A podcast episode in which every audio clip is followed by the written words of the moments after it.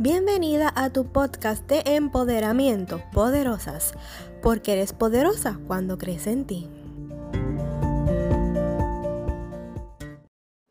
No importa tu edad, lo que importan son tus ganas y tus metas. La edad es solo un número, lo que importa es cómo te sientes. Además, los sueños no tienen fecha de caducidad o límite de edad. Te invito a que hagas una lista con tus metas e incluyas algunos de los que tenías en tu juventud o algo que crees complicado. Porque te tengo una noticia, no hay imposibles. Los límites están en tu mente y en críticas no constructivas. Así que pon en marcha un plan de acción para que logres tus metas.